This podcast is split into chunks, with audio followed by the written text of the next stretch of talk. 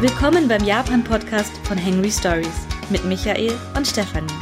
Ob Kyoto, Tokio oder die vielen Ziele dazwischen. Wir nehmen euch mit auf unsere Reisen durch Japan. Immer mit dabei Hunger auf kulinarische Entdeckungen und Lust auf ein faszinierendes Reiseland. Folge 20. Essen gehen in Japan. Heute sprechen wir darüber, wie man in Japan essen geht und warum uns das so super gefallen hat. Hallo, hier Stefanie. Und Michael, hallo. Ja, der Michael hat gerade schon in der Einleitung erzählt, dass wir unglaublich gerne essen gehen in Japan. Also, ja, nicht nur in Japan. wir essen auch hier sehr, sehr gerne.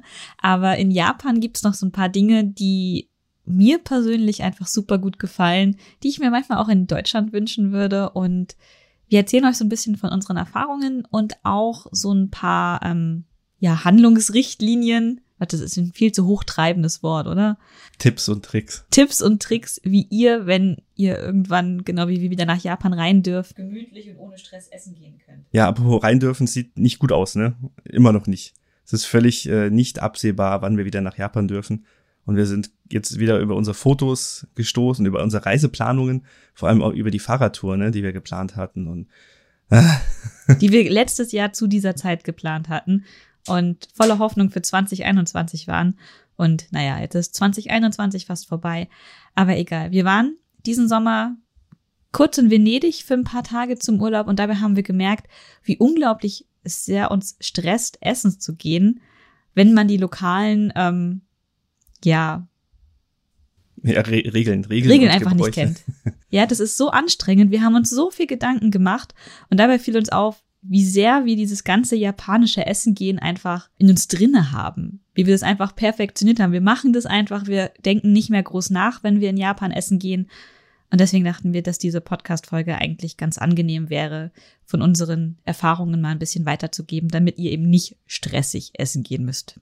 Ja, und das ist das Schlimmste, was es gibt. Ne? Man, man geht schön gemütlich ins Restaurant, möchte auch viel Geld ausgeben und dann ist man die ganze Zeit gestresst, weil man denkt, ah, wie kriege ich jetzt eine Reservierung, wie komme ich da jetzt rein und für wie Japan, ich? für Japan ist super easy und äh, super stressfrei und ich liebe Essen gehen in Japan. In Italien hat's mich gestresst. Also wirklich die ganze Zeit wusste ich, was ich tun soll, wie ich mich verhalten soll. Und, ah, aber dafür sind wir ja hier für Japan, nicht für Italien. Ja, wo findet man Restaurants? Na, heutzutage im 21. Jahrhundert erstmal auf Google oder Instagram. Das hast du schon mal erzählt, nicht? Dass du, wenn du Cafés suchst, hauptsächlich über, über Instagram gehst. Mhm.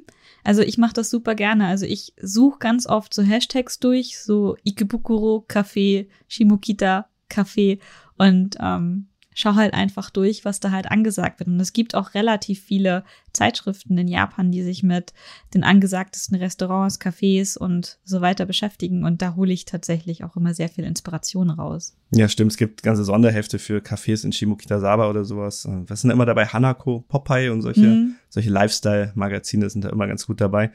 Und ansonsten, also wir haben immer Instagram, Google oder auch Tabelog hin und wieder. Ne? Tabelog ist so eine, eine Verzeichnis für Restaurants mit Bewertungen und Kommentaren. Ist, glaube ich, rein japanisch. Mittlerweile haben sie, glaube ich, haben sie Englisch? Ich glaube, sie haben eine englische Seite gestartet, ja. aber die ist noch nicht so umfangreich wie die japanische. Genau, und dann kann man rauf äh, schauen, kann sich äh, Bewertungen angucken ähm, und dann geht's los. Aber wo findet man Restaurants in der realen Welt, nicht digital? Es gibt so, also eigentlich überall, ne? Mal zum, zum Einstieg. In Japan gibt's eigentlich überall Restaurants. In an jeder Straßenecke kann man im Wesentlichen was zu essen finden. In den Großstädten zumindest, in kleineren Örtchen oder Dörfern muss man schon ein bisschen aufpassen. Wenn man zum Beispiel in Onsenstädten ist, ist es ja ganz oft so, dass das Essen im, im, im Ryokan, im japanischen Hotel, zu sich genommen wird. Das ist Teil des er Erlebnisses. Und das führt dann dazu, dass ganz oft die Restaurants am Abend nicht mehr aufhaben. Weil es sich einfach auch nicht lohnt. Da haben dann höchstens so ein paar kleine Bars dann noch offen aber wirklich essen gehen wird in den Hotels selber abgehandelt. Hm, das hat, Problem hat man in den, ja, in den Großstädten nicht.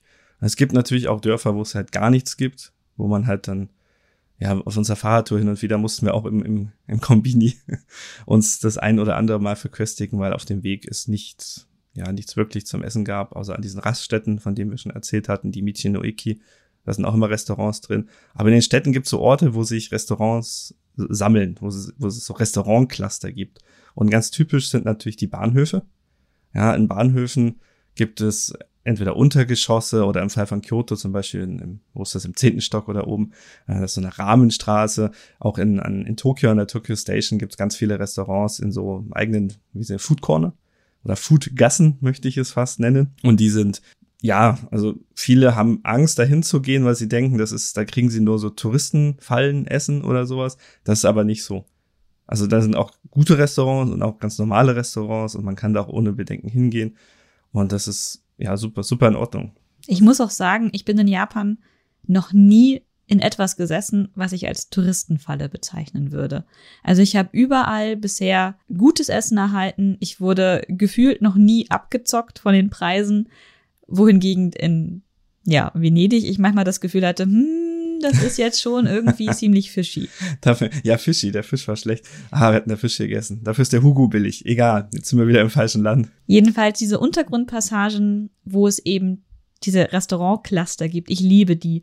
Und das Schöne in Japan ist, man kann ganz oft auf ganz vielen Ebenen essen gehen. Also entweder Untergrundpassagen auf der normalen Straßenebene oder halt in äh, Department Stores und Einkaufszentren. Da gibt es auch ganze Stockwerke, wo wirklich sich nur Restaurants mhm. befinden.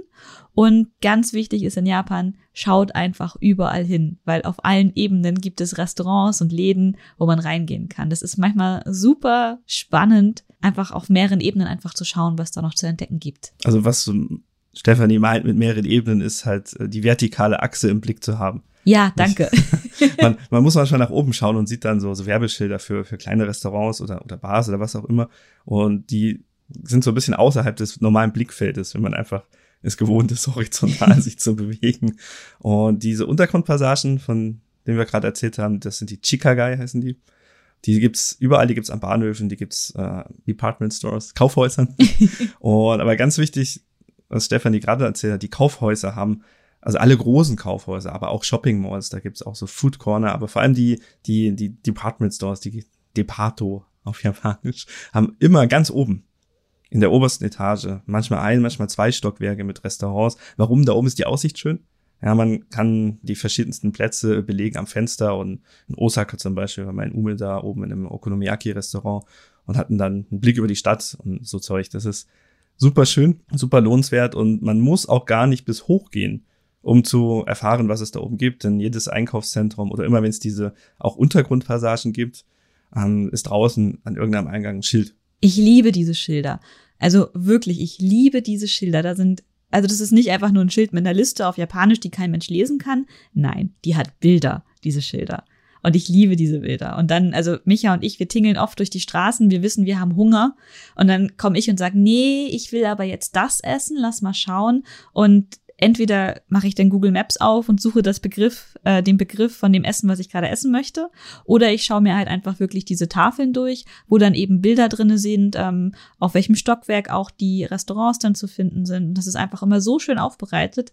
Man muss nicht wirklich sehr intensiv suchen, um rauszufinden, was gibt es da jetzt eigentlich. Ja, gute Sache.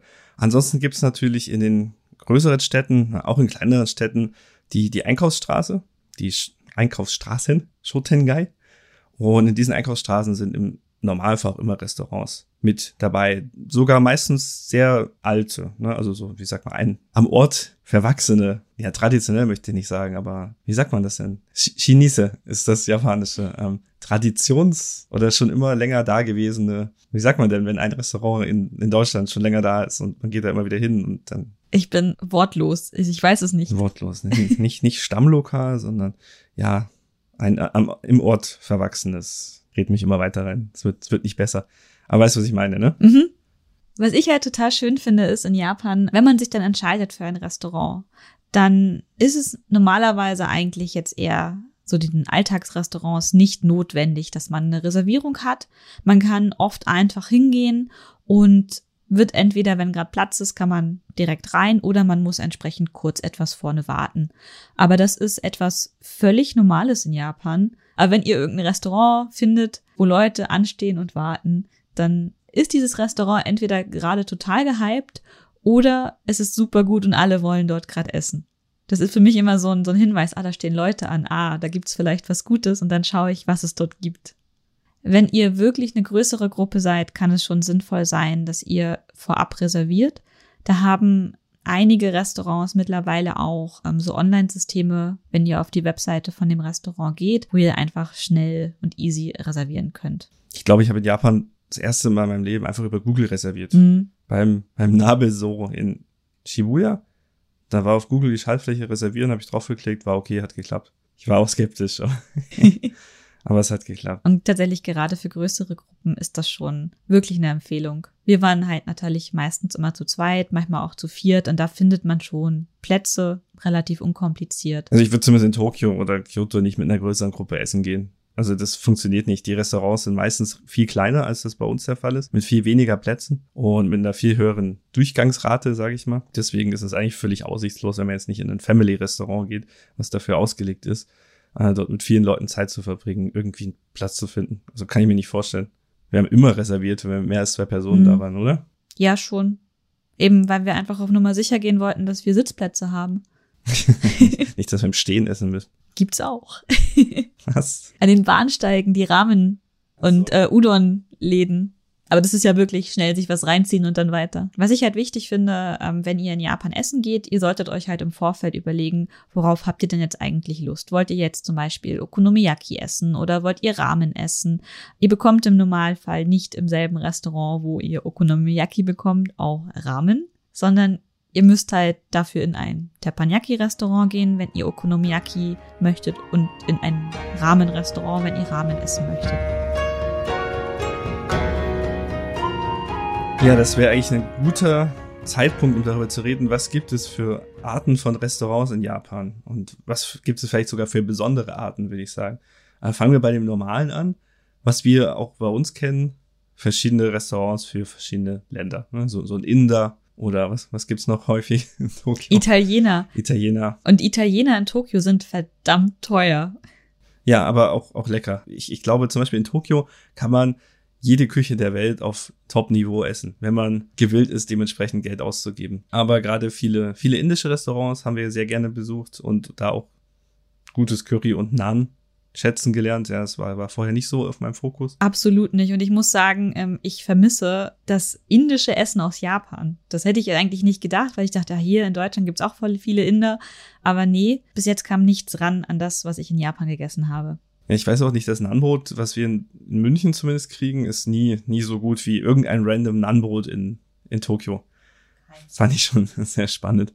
Und ansonsten, was haben wir noch? Ein sehr japanisches Ding ist vielleicht ein Familes, ein Family Restaurant. Wie kann man sich das am besten vorstellen? Wie so ein, also von der Optik her wie so ein McDonald's? Oder wie so, eine, wie so, so ein, American Diner. Diner ja. Genau, wie so ein Diner mit so Sitzinseln, mit auch etwas größeren Tischen ähm, weil ja Family Restaurant, ne? dann kann dann die ganze Familie hin und kann auch länger Zeit verbringen dort, ne? Weil wir hatten vorhin schon gesagt, normalerweise in Japan essen gehen ist, man geht hin, man isst und man geht wieder. Man hat sehr wenig Aufenthaltsdauer. Also so ein Abend im Wirtshaus verbringen, wie wir das in, in München kennen, ist in Japan eher, eher nicht so, oder? Es sei denn, du gehst in ein Isakaya, wo du einfach nur trinkst den ganzen Abend. Ja, aber da konsumierst du auch, ne? Mhm. Die ganze Zeit. Gut, wir konsumieren im Wirtshaus auch die ganze Zeit. Aber Family Restaurant ist auch ganz oft so, so ein kruder Bau, also so ein zweistöckiger Bau, wo oben das Restaurant ist und unten drunter ist ein Parkplatz. Auf, auf so Stelzen sieht man ganz oft. Und nicht immer, aber sehr häufig. Also es ist halt gut erreichbar mit Parkplatzanbindung für Familien. Und dann gibt's halt, ja, im Family-Restaurant gibt's tatsächlich wirklich eine krude Mischung aus allem, oder? Ja, das ist total kurios. Da gibt es ähm, tatsächlich sowas wie Pizza und Pasta für relativ günstig Geld. Do Doria. Doria. Doria ist ein, ähm, eine Art Gratin und ist das nicht sogar eine japanische Erfindung? Ja, ich glaube, es ist, ach, es ist ein Gratin, teilweise ist Reis drin, manchmal ist nicht Reis drin. Ich habe ich hab noch nie ein Doria bestellt, weil das einfach so absurd für mich aussah.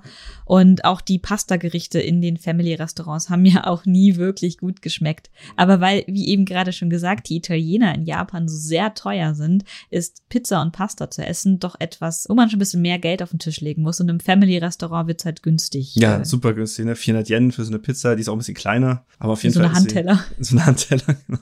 Aber sie ist auf jeden Fall da, sie ist vorhanden und man kann da aber auch, auch Sushi und Fisch und, und allen möglichen japanischen Kram, japanischen auch sehr Kram coole, coole Desserts, Getränke. Also da gibt es ein, also in Family Restaurants kriegt ihr wirklich diese krude Mischung an allem, aber alles ist auch nicht so wirklich richtig geil. Nee, es ist nicht wirklich gut. Aber es gibt eigentlich immer eine Trinkbar ne, also eine Softdrinkbar. Das heißt, weiß nicht, 300 Yen zahlen und dann kannst du den ganzen Abend Cola oder so in dich reinschütten. Und das machen sehr viele Jugendliche in Japan auch. Die hängen einfach in einem Family-Restaurant ab und mit ihren Freunden haben einen Becher, den sie jedes Mal wieder auffüllen. Ja. Ja, ist, ist gut. Ansonsten gibt's das, was man nur als japanisches Fastfood, glaube ich, bezeichnen kann. Und das ist interessanterweise eine sehr, sehr umfangreiche Welt. Also Fastfood für mich ist, du gehst rein und innerhalb von, weiß nicht, fünf Minuten hast du dein Essen.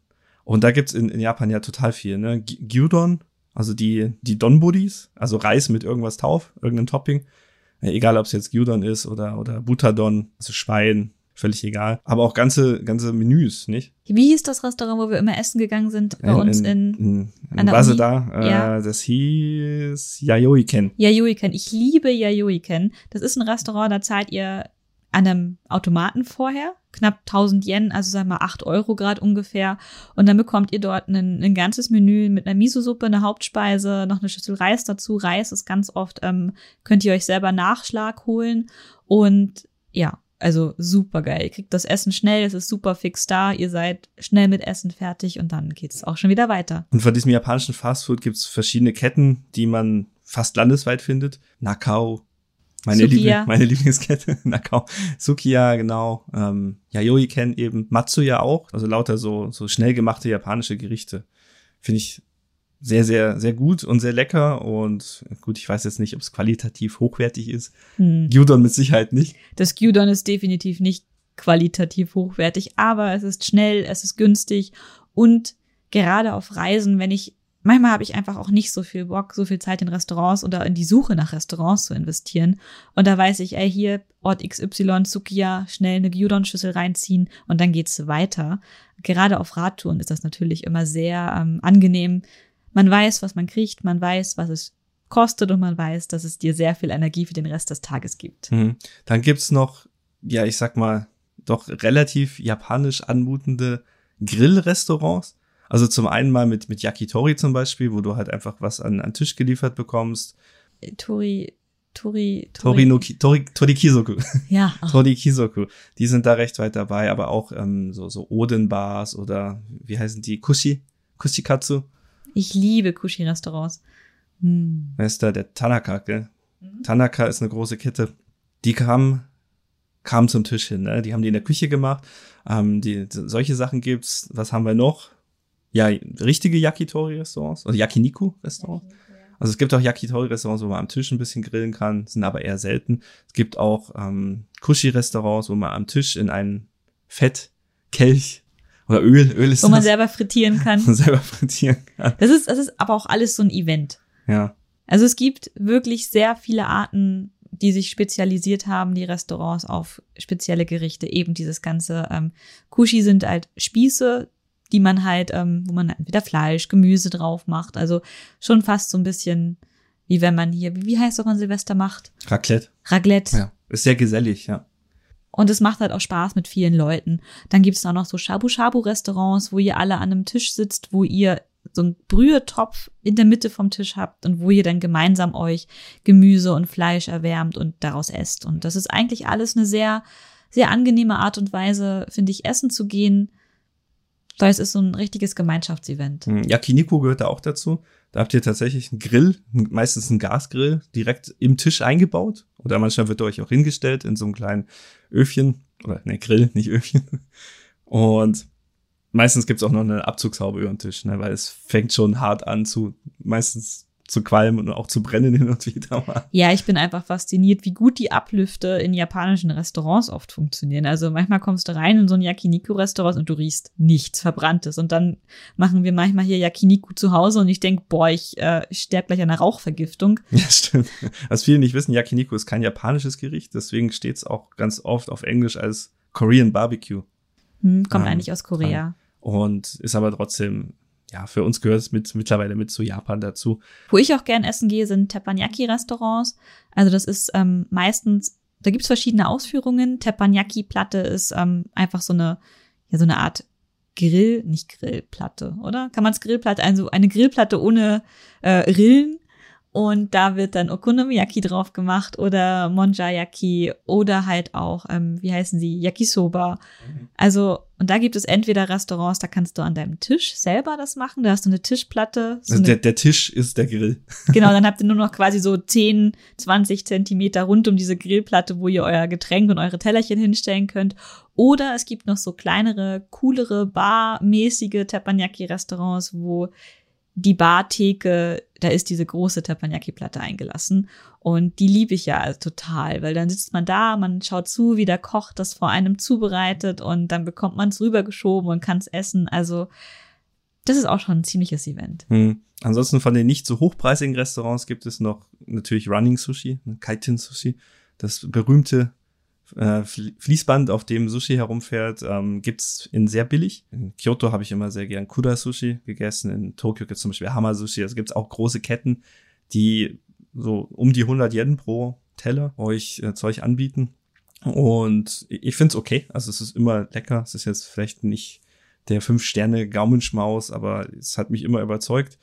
Und die haben auch noch mehr als Sushi. Ne? Ja, sehr gut für mich, weil ich esse ja kein Sushi, wie ihr vielleicht schon wisst. Und ich bestelle mir dann immer irgendwas anderes. Auch das andere, ne, die Nudeln, was da gibt, ist auch nie wirklich gut. Nee, Aber aber, ich ist werd da. satt. Ich werd satt und der Micha ist happy mit Sushi. Also alles okay. Also das ist so die Welt der Normalos, ja, in der wir, uns auch häufig bewegen. Es gibt dann noch einen Schritt weiter oben wirklich traditionelle, altgediente japanische Restaurants und dann zum Beispiel, weiß nicht, Unagi, also Aal bekommt, also die sich meistens auch sehr auf ein Restaurant, äh, auf eine auf eine Spezialität. Spezialität spezialisieren oder bestimmte Tonkatsu-Restaurants oder ein Sukiyaki-Restaurant. Die kosten ein bisschen mehr, die Atmosphäre ist auch meistens etwas ja, Edler. edler, angenehmer, also sehr japanisch, würde ich sagen. Ganz oft mit, mit schöner Dekoration. Die Restaurants haben oft auch so, so einen Innenhof mit einem Gärtchen, Steinlaternen, so, so kann man sich das schon vorstellen, wie, wie in so einem schlechten Film.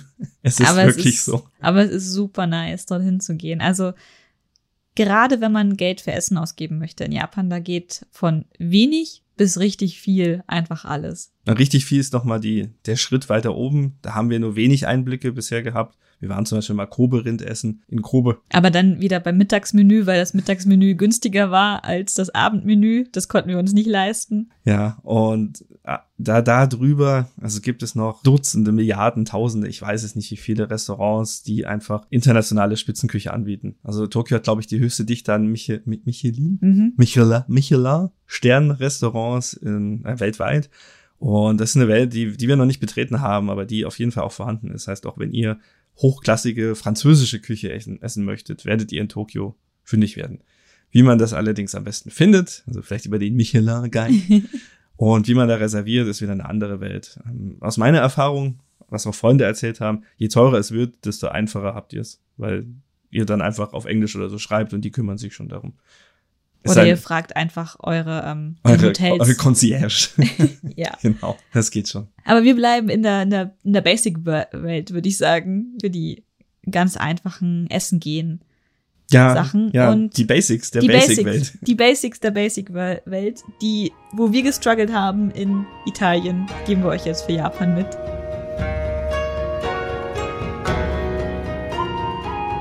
Das Wichtigste für mich zum Beispiel, was ich super spannend finde, ist, wie wähle ich mir einen Platz aus? Also so die ersten Schritte ins Restaurant. In Japan. Dann werden wir die Phrasen gleich mit einbauen, würde Mhm. ich sagen, oder? Machen Ja. wir. Der Micha hat nämlich noch japanische Phrasen rausgeschrieben, die ihr garantiert hören werdet. Das allererste ist erstmal, Nanmei samaska. nein, erstmal ist es Irashaimase. Also, irashaimase. Ja, klar. Die Leute begrüßen dich, wenn du reinkommst. Also es gibt meistens ein, äh, eine Person, die direkt am Eingang stationiert ist, die euch erstmal begrüßt mit herzlich willkommen. Oder wie kann man Irashaimase am besten übersetzen? Ja, Ja, passt, passt schon. schon. Genau, und dann werdet ihr nämlich auch schon direkt gefragt, ähm, wie viele Leute ihr seid. Jetzt darf Micha nochmal. Nochmal, also meistens fragen sie irgendwie so wie Nanmei-sama, ne? Nanmei-sama desu ka oder wie, wie viele Leute seid ihr? Also manchmal auch, habt ihr eine Reservierung? Äh, was kommt da? Go- Goyoyaku wa oder Goyoyaku arimasu ka oder irgendwie sowas. Ähm, also nicht, nicht ins Boxhorn jagen lassen. Ähm, ihr habt dann verschiedene Möglichkeiten zu antworten. Entweder ihr packt euer Basic Japanisch aus und sagt, ah, Bokuhitori, ich bin nur allein. oder, oder Futari ist zu zweit oder ist völlig egal. Ihr könnt auch einfach mit den Fingern zeigen. Genau, das funktioniert auch relativ gut. Also also mittlerweile, am Anfang habe ich den Micha immer reingehen lassen in Restaurants, weil ich immer so Angst hatte, dass die mich fragen, oh mein Gott, irgendwas. Aber mittlerweile so, ich verstehe, ob ich eine Reservierung habe. Ich verstehe, wenn sie fragen, wie viele Leute wir sind und ich kann zumindest ähm, ein paar Zahlen oder ich zeige einfach Finger und es funktioniert sehr gut. Und dann geleiten sie euch dann auch schon zu einem Platz. ja, ma manchmal. Manchmal sagen sie auch, Shosho Machiko Dasai. Also warten Sie kurz und also wenn ihr Shosho Machiko Dasai hört, dann bleibt ihr einfach kurz stehen und dann prüfen sie meistens die Reservierung nach, welche Tische frei sind. Sowas. Oder putzen auch schnell einen Tisch oder, oder putzen, so. Genau. Also das ist eigentlich ähm, auch ganz normal. Wartet ihr kurz und dann werdet ihr zum Platz geleitet. Ihr solltet euch im Normalfall in japanischen Restaurants nicht einfach so selber hinsetzen. Das ist eher weniger gerne gesehen, aber ihr werdet meistens auch vorher schon abgefangen. Ja, ihr macht die Tür auf, es kommt entweder eine Klingel, Bim Bong, oder, oder eine eine echte Glocke.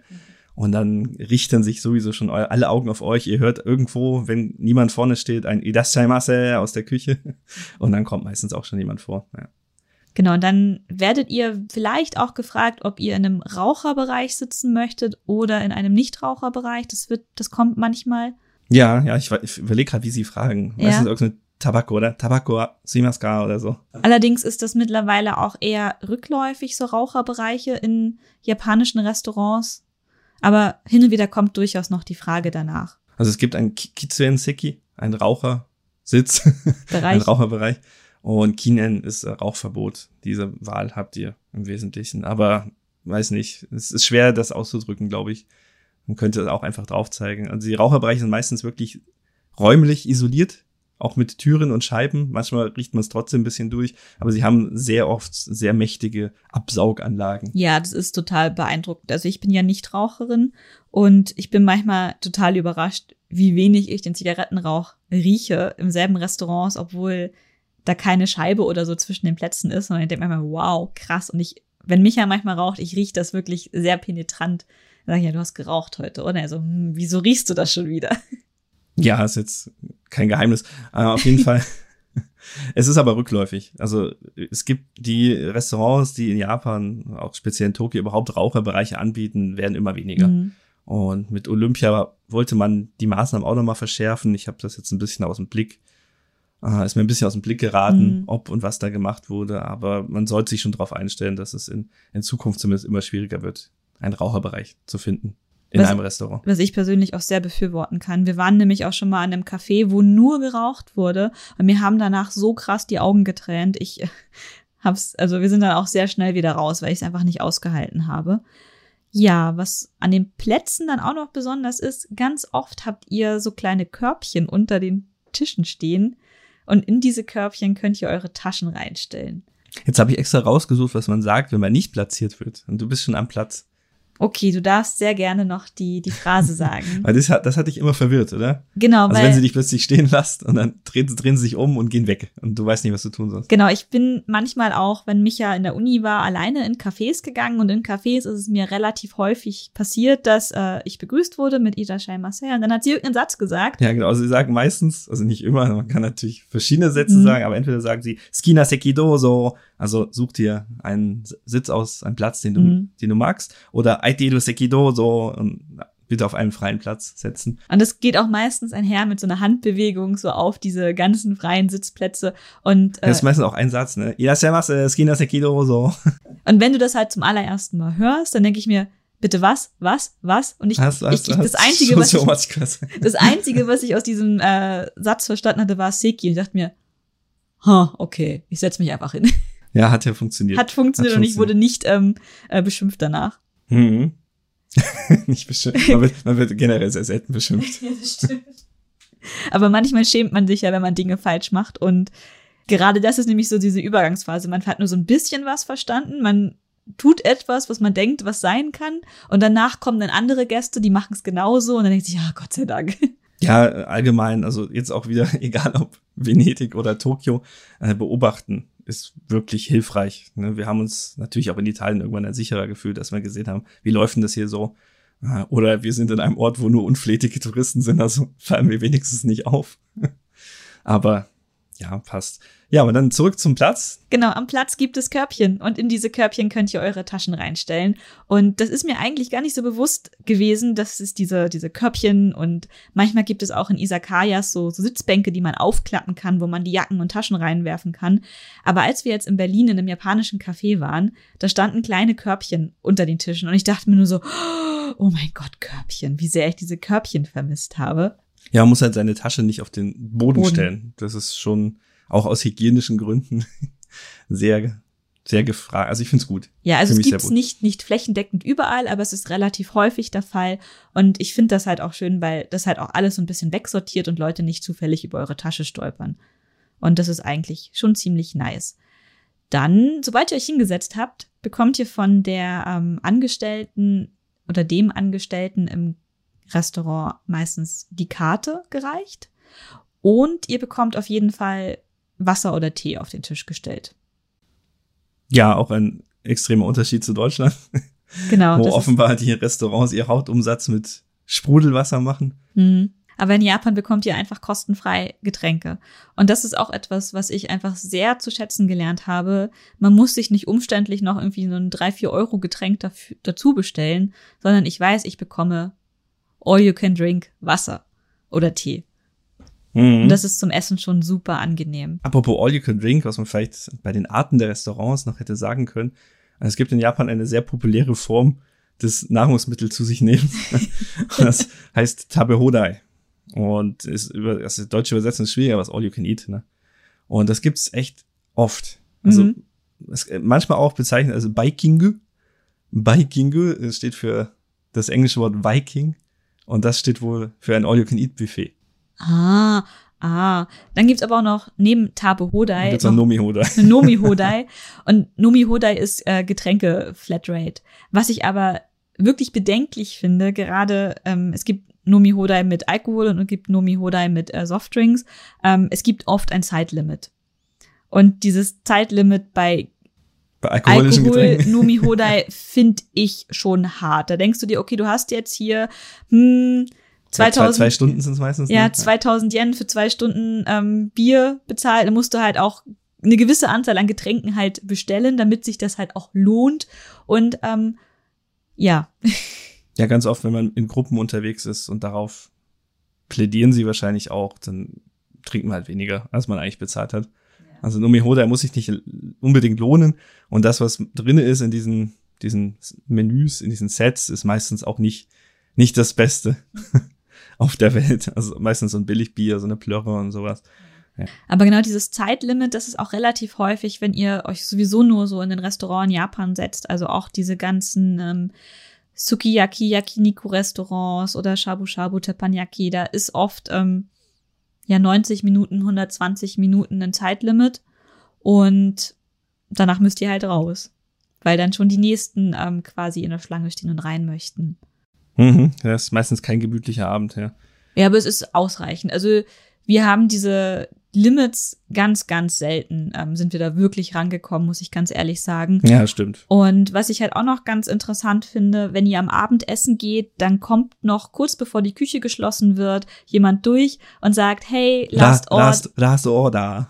Und es ist das letzte Mal, dass ihr was zu essen noch bestellen könnt. Also das kennen wir bei uns ja auch, ne? Da kommt die Kellnerin vorbei und sagt, die Küche schließt gleich, haben Sie noch einen Wunsch? Ähm, aber dort ist das, ja, wird zelebriert. wird zelebriert, Last Order und dann bestellt jeder nochmal was Schönes. Und Und es gibt auch noch eine zweite Last Order für Getränke, die meistens ein bisschen später ist. Und ja, Mhm. Was haben wir noch in Restaurants? Wir haben Otoshi. Ja, wenn ihr in einem Isakaya geht, dann bekommt ihr, wenn ihr euch hingesetzt habt und neben dem Wasser und den Tee, dann gibt's noch eine, ja, ich würde fast sagen, eine kleine Aufmerksamkeit des Restaurants, die ihr allerdings bezahlen müsst. Und es ist meistens so ein kleiner Snack, eingelegtes Gemüse oder doch mal, Also mal Edamame und sowas. Edamame und 300, 400 Yen meistens. hm, Ähm, also jetzt halt so zwei, drei Euro. Und die Regel, aber nicht, also es gibt natürlich auch Ausnahmen. Die Regel ist, wenn ihr ein Otoshi bekommt, dann zahlt ihr keine Table Charge. Eine, eine Table Charge gibt's vor allem in, in Bars. Die kann auch mal 500, auch mal 1000 Yen sein. Ähm, das ist einfach die Gebühr dafür, dass ihr da sein und einen Sitz belegen dürft. Und das, also es wird immer weniger, auch in Japan. Also habe ich, ist mir länger nicht mehr aufgefallen kommen, dass ich äh, bewusst äh, auf eine Table Charge gestoßen bin. Aber es ist immer noch vorhanden, es kann immer noch passieren. Es steht meistens, also es muss eigentlich transparent dastehen, zumindest auf der Karte, Hm. unten im Hauptmenü. Also auf der Menükarte steht es meistens immer ganz unten drauf. Äh, auch das Otoshi muss eigentlich ausgezeichnet sein. Ja, es passiert nicht immer, es Mhm. muss aber. Und ich glaube, man kann es theoretisch sogar ablehnen, aber dann weiß nicht, ob man trotzdem zahlen muss. Na egal.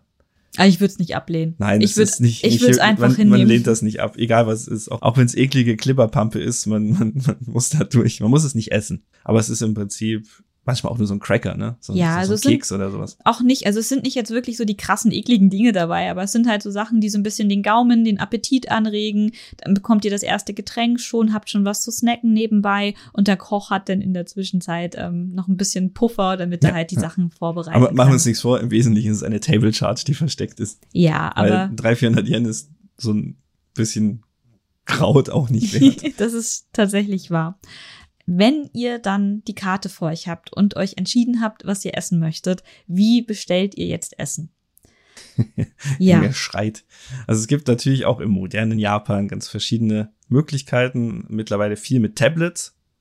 Ja, ihr kriegt ein Tablet in die Hand, das ist auch eure Speisekarte und ihr bestellt da einfach. Ist in, vor allem in Ketten, so Watami oder sowas, ist das relativ weit verbreitet mittlerweile und habt ihr null Stress. Dann bestellt ihr, klickt auf Ordern und dann kommt irgendwann euer Essen. Ich liebe das. Da muss man einfach mit niemandem reden und es funktioniert wunderbar.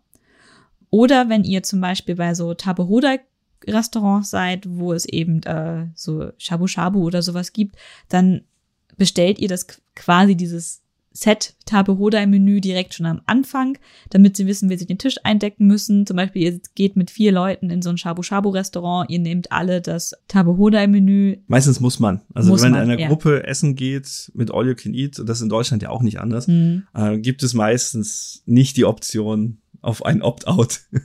Man ist dann mitgehangen, mitgefangen. Mhm. Und ähm, genau, wenn ihr aber jetzt ganz altmodisch eine normale Karte am Tisch habt und es kein Tablet gibt, dann gibt es manchmal so kleine Klingeln, so elektrische Klingeln, das bimmelt dann, dann könnt ihr die ähm, Angestellten, die halt eure Bestellung aufnehmen, damit rufen. Das ist ganz cool, weil die sind in der Küche meistens auch mit, mit einem Empfänger verbunden, der klingelt dann, aber der zeigt auch die Tischnummer an. Mhm. Habe ich mir mal angeschaut, dann sehen die wirklich, welcher Tisch auch geklingelt hat. Gerade wenn es halt so große, verwinkelte Restaurants sind, ist das natürlich schon sinnvoll. Wenn es das nicht gibt, dann hebt ihr die Hand am besten, schaut, versucht ein bisschen so Blickkontakt aufzunehmen mit den Angestellten im Restaurant und ihr ruft etwas lauter Sumimasen. Simasen!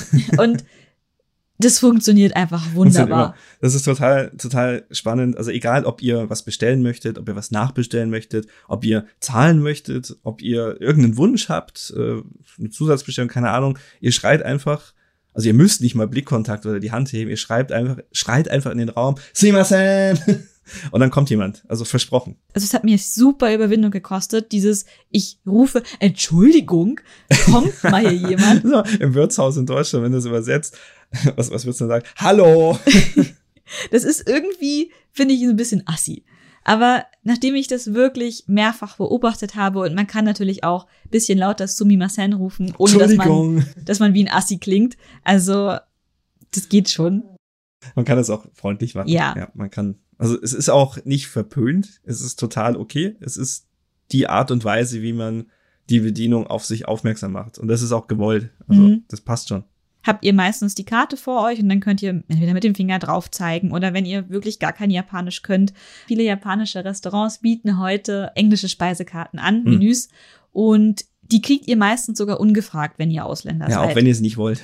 ja, also das passiert uns zum Also Beispiel. ich habe zum Beispiel das Problem, ich kenne die Namen der ganzen Speisen auf Japanisch, kann auch die Schriftzeichen und so lesen. Also nicht alle natürlich, aber ein Großteil der Sachen, die mich interessieren. Und wenn ich dann eine englische Karte kriege, dann verstehe ich nicht mehr, was ich da kriege, weil ich die englischen Wörter nicht dafür kenne. Ja, und das ist auch manchmal total konfuse englische Begriffe für Dinge, die mir auf Japanisch einfach total klar sind, aber ich die englischen Vokabeln einfach nicht verstehe, warum die jetzt so zusammengewürfelt worden sind.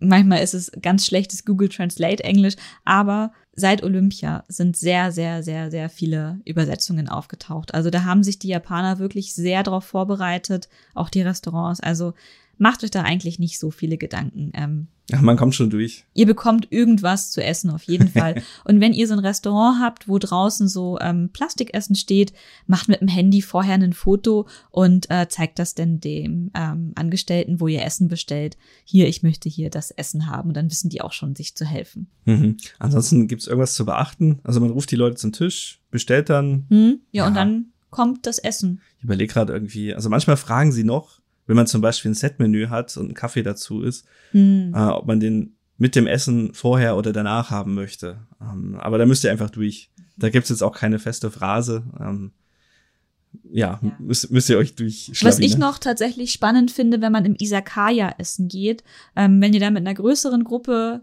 Vielleicht kurz, was ist ein Isakaya? Ja. Ich weiß nicht, ob wir es schon erwähnt hatten. Am Anfang mal kurz. So eine Art, ja, Bar, ne? Also Bar, Kneipe. Eine Bar, in der es aber fast immer Essen gibt. Hm. Also man geht auch zum, ins Isakaya zum Essen. Und vielleicht auch explizit zum Essen, weil, ja, was lecker ist. Hm. Aber wenn ihr da mit einer größeren Gruppe essen geht, dann ist der Normalfall, dass man davon ausgeht, dass ihr das Essen teilt. Also da werden Sachen bestellt, ihr mhm. bekommt alle kleine Tellerchen drumherum und dann werden nach und nach die Sachen auf die Mitte des Tisches gestellt und jeder nimmt sich davon etwas weg.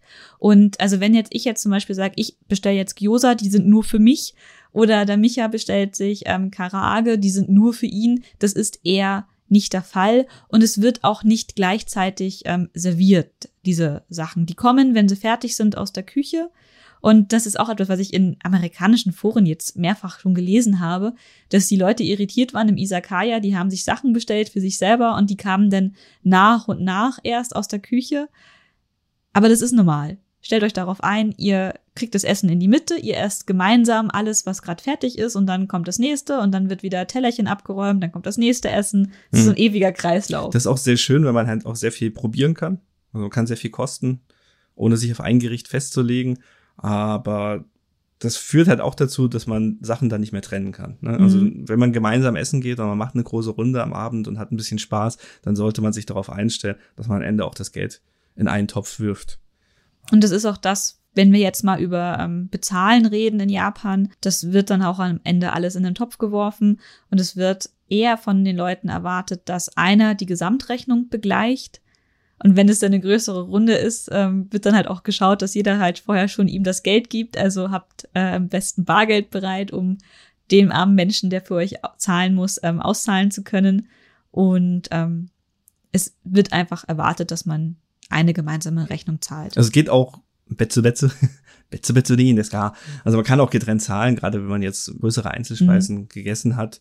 Ähm, es ist jetzt auch nicht ungewöhnlich oder verpönt. Es kommt halt immer so ein bisschen auf darauf an, wo, mhm. wo ihr unterwegs seid. Also in so einem, in einem Isakaya würde ich eher gemeinsam zahlen, als wenn ich jetzt, weiß nicht, eine Pizza essen gehe. Oder wenn ich jetzt so ein All-You-Can-Eat Tabe Buffet habe, dann zahle ich halt meine 2000 Yen selber. Dann muss ich aber auch nichts mehr abrechnen am Ende, weißt du? Genau. Also es kommt immer so ein bisschen auf die Situation an. Aber als Faustregel, gemeinsam zahlen ist oft die Regel. Es ist meistens möglich, getrennt zu zahlen, aber nicht immer. Also manchmal wird es auch abgelehnt, das hatten wir auch schon. So ist das einfach. Aber apropos Zahlen. Wenn ihr euer Essen bestellt habt und das Essen an euren Tisch geliefert wurde und dann kommt meistens so ein kleines Plastikschildchen an euren Tisch, was meistens umgedreht auf den Tisch gelegt wird. Oder es gibt auch so, so Fächer in den Tischen, wo dieses Kärtchen reingeschoben wird. Und das ist eure Rechnung. Und wir machen uns manchmal einen Spaß und drehen das um und gucken, was draufsteht, weil die, die haben manch, also die schreiben da oft nicht die Gerichte selber drauf, sondern irgendwelche Abkürzungen und wie oft. Und ich schaue mir das einfach voll gerne an. Und mit diesem Kärtchen geht ihr dann, nachdem ihr gegessen habt und fertig seid, ihr zahlt nicht am Platz, sondern ihr nehmt es mit und geht damit zur Kasse am Eingang, da wo meistens auch die Person steht, die euch vorher schon platziert hat. Und bei der bezahlt ihr dann auch. Mhm ja, ich, ich, ich versuche mich gerade zu erinnern, wie dieses Kärtchen hieß. Ich glaube, glaub Dempio oder so. Aber das hatte auch ganz verschiedene und an, immer andere Namen, je nachdem, wie man gefragt hat. Ich hatte meine japanische Freundin gefragt, die hat mich angeschaut, so, hä, was? hat er einen Namen? Keine Ahnung. Und ja, die, dieses Kärtchen immer mit nach vorne nehmen. Also es gibt auch ganz selten Restaurants, wo man Platz zahlt. Das sagt man euch aber. Also das wird dann explizit gesagt oder es steht auf dem Tisch ein Kärtchen. Stimmt, ja. ja. Aber sehr, sehr selten. Also die Regel ist, man geht nach vorne. Und das ist halt auch cool, weil wenn ihr fertig seid, ihr müsst nicht warten, bis mal jemand Zeit für euch hat, wie das bei uns in München im Wirtshaus. Oh, wie ich es Dann hasse. sitzt du mal 20 Minuten da und wartest, Entschuldigung, ja, ja, komm gleich, kassieren noch die anderen ab. Sondern nee, ihr geht einfach zum Ausgang und zahlt. Und das heißt, und das macht das Essen, Gehen in Japan für mich so frustfrei. Ihr geht hin und entweder ist frei oder nicht.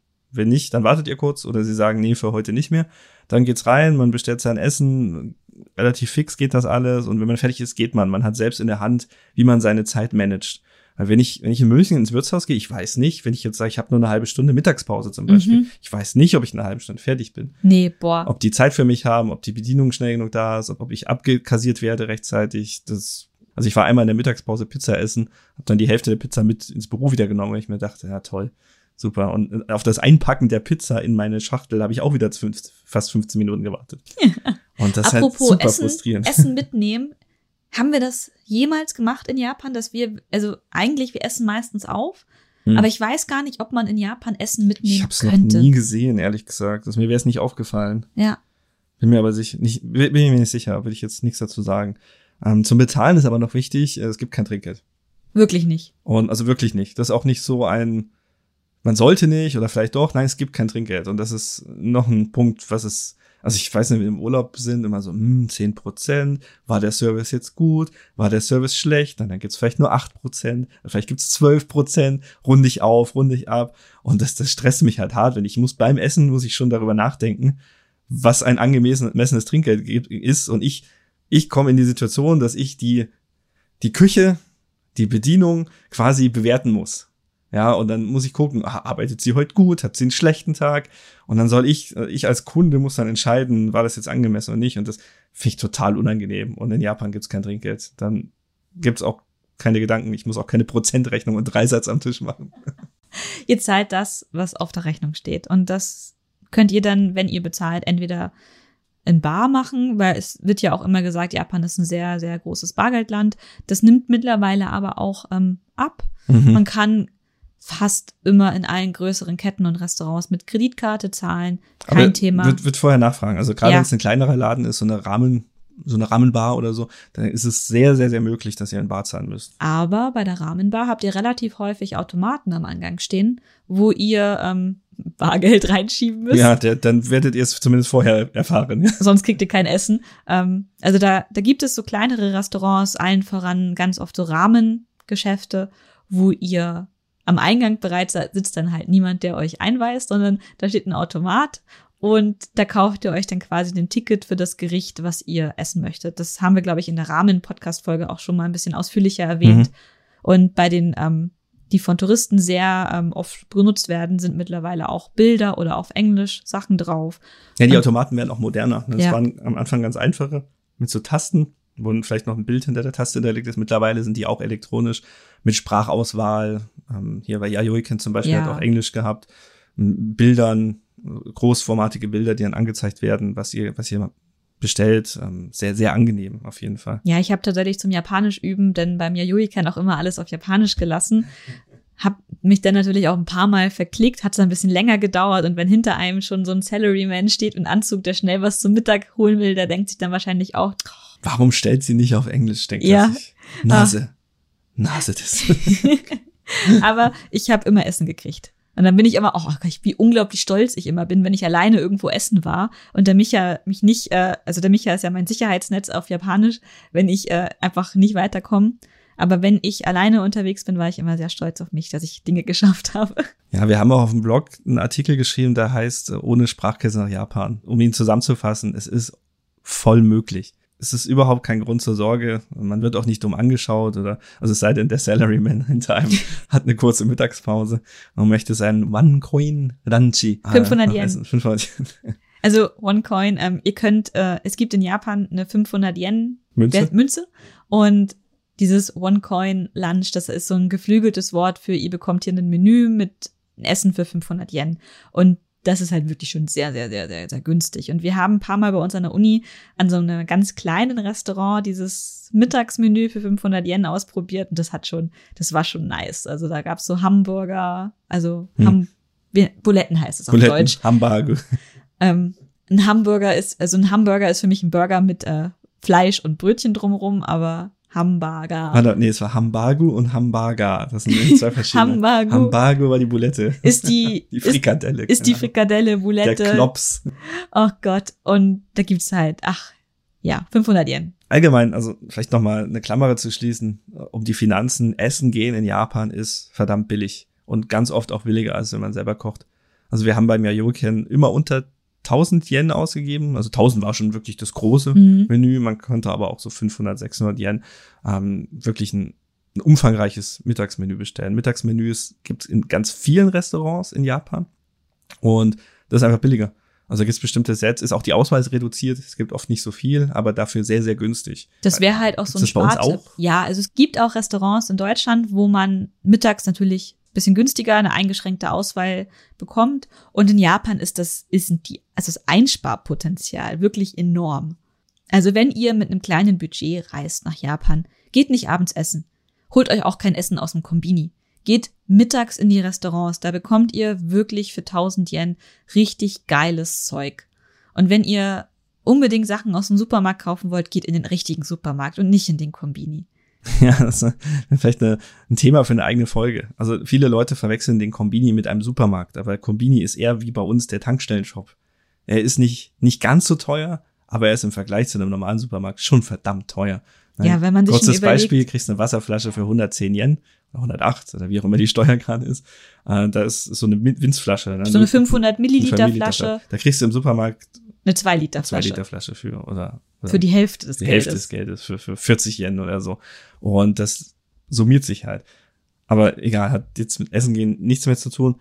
Ähm, ich glaube, wir sind auch durch. Genau, wir hatten auch schon mal eine Podcast-Episode über Street Food in Japan. Also dieses sich unterwegs was zu essen kaufen und ob man überhaupt im Laufen essen darf und so. Da haben wir schon eine eigene Episode aufgenommen. Die würde ich euch noch empfehlen, wenn ihr wirklich quasi mehr über dieses To-Go-Essen hören wollt. Diesmal ging es ja mehr um innerhalb der Restaurants, also da, wo Dach und Wände drumrum sind, zu essen. Dach und Wände. ja, schön. Krass. Und ach ja, es gibt einfach auch super viele schöne, besondere Restaurants und Cafés und so in Japan. Und Ja, Themencafés, ne? Mhm. Also Themenrestaurants sind auch sehr verbreitet. Entweder so, so Anime- oder Ja. Manga-Themencafés. Rilakuma. Kirby haben wir gesehen. Ja, es, also jeden Tag macht gefühlt ein eigenes auf und schließt auch wieder. Oft sind die auch temporär. Also es macht einfach wirklich richtig viel Spaß in Japan essen zu gehen. Für uns ist es mittlerweile auch sehr entspannend. Also wie Micha gerade schon gesagt hat, wir sind, als wir in Tokio gewohnt haben, wir haben sehr, sehr wenig zu Hause gekocht, was ich von mir nicht erwartet hätte, weil das wäre das erste Mal, dass ich wirklich alle japanischen Zutaten in Hülle und Fülle zur Verfügung hatte. Aber ich bin trotzdem meistens essen gegangen, weil es halt einfach so viel günstiger und einfacher war und wir auch nur eine Herdplatte hatten und das einfach mit einer Herdplatte kochen echt keinen Spaß macht. Fair, fair point. Würde ich sagen. Hilft ja nichts.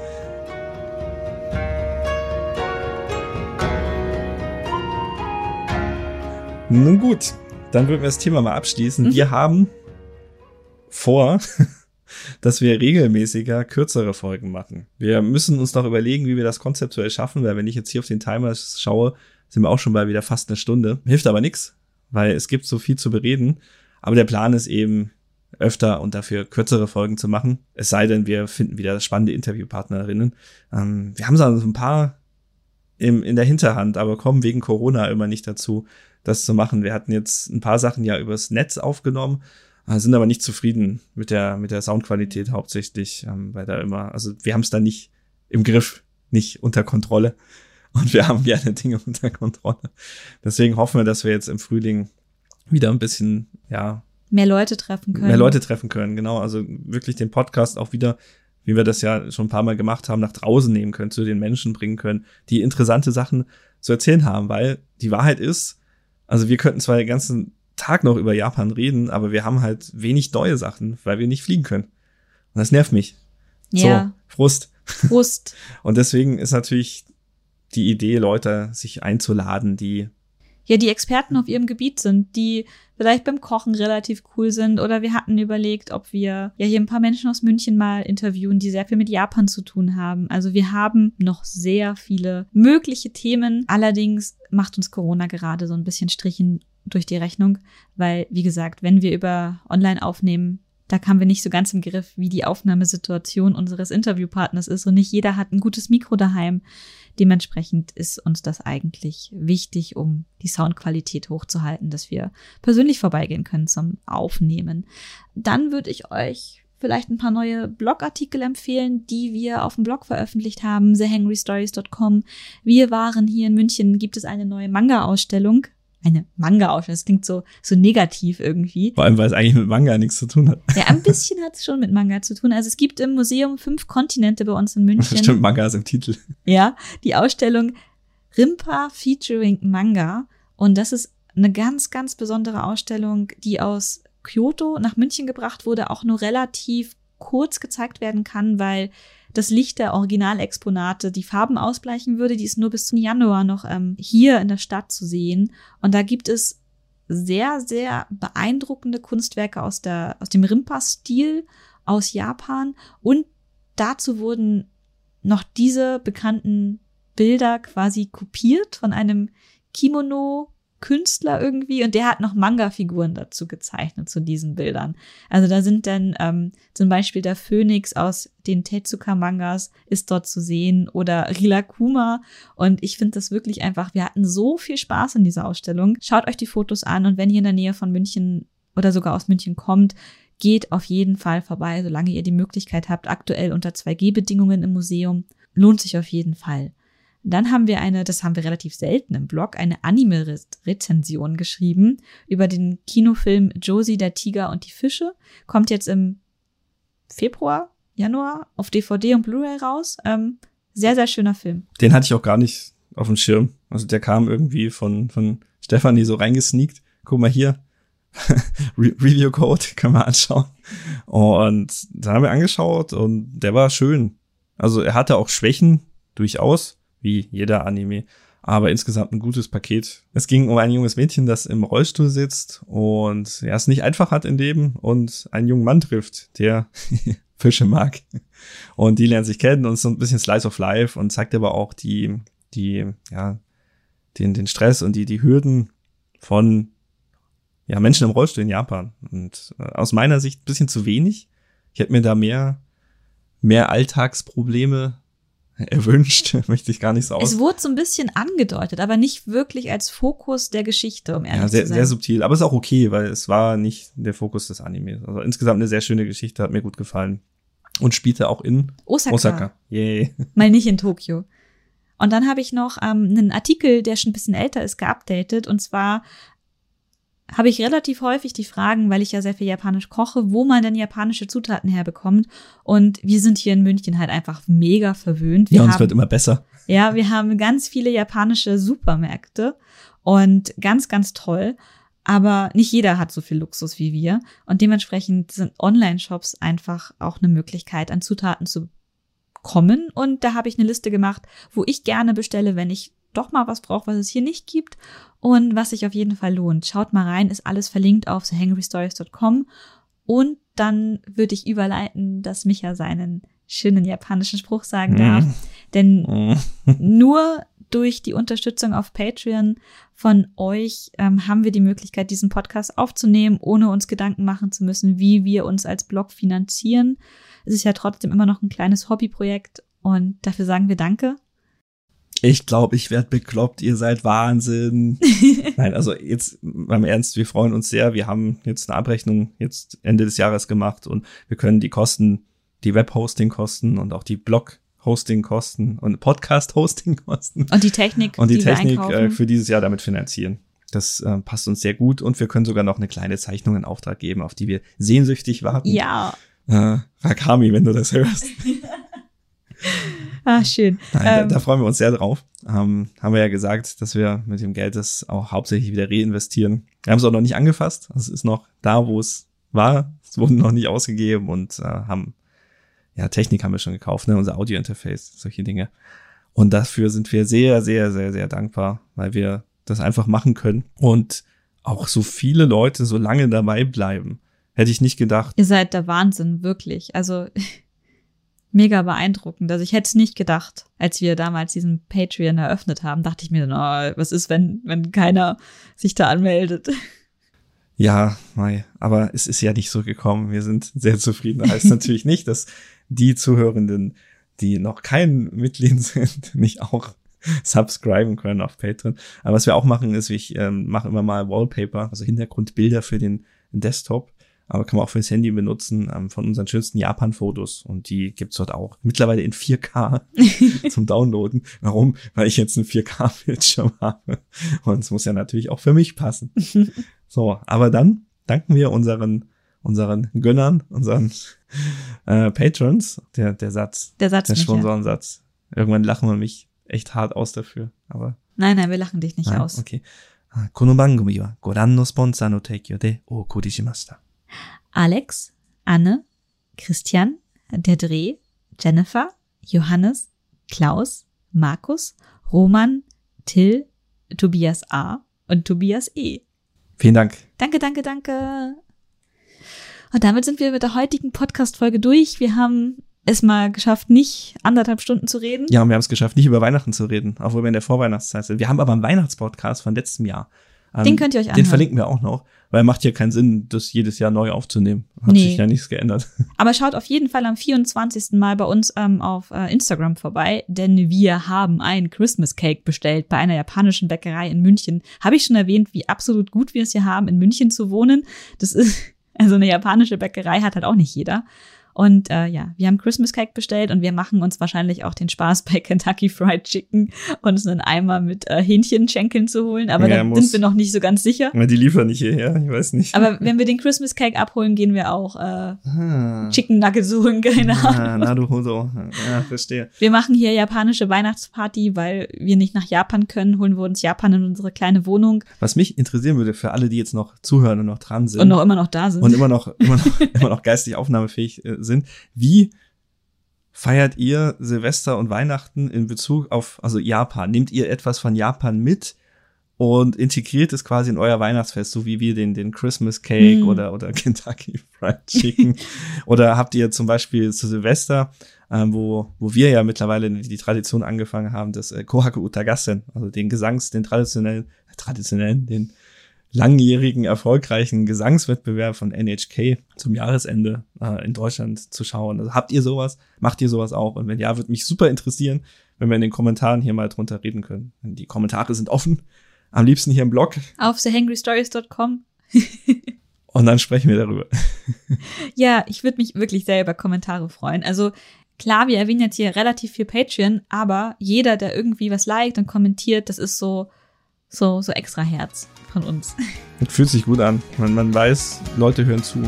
Jetzt wird's natürlich peinlich, wenn unter diesem, dieser Folge jetzt keine Kommentare kommen. Oh, oh, oh. Ja, oh. also lassen, lassen wir es jetzt. Ja, ja, jetzt, jetzt faden wir einfach auf. Ähm, dann vielen Dank fürs Zuhören und bis zum nächsten Mal, hoffentlich bald. Tschüss. Tschüss.